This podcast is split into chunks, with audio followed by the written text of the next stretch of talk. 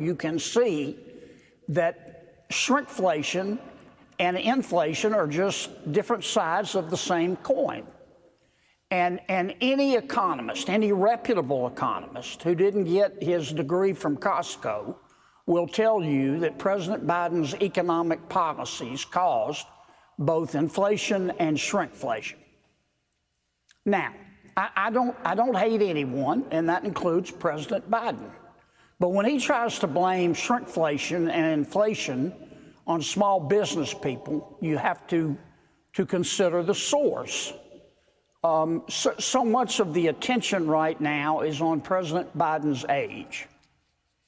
And it's true that it takes longer than a trip to Jupiter uh, for him to walk across the stage. But we can't lose sight of the fact that his economic policies have been almost every time reliably and dependably wrong. And his inflation is a cancer on the American dream.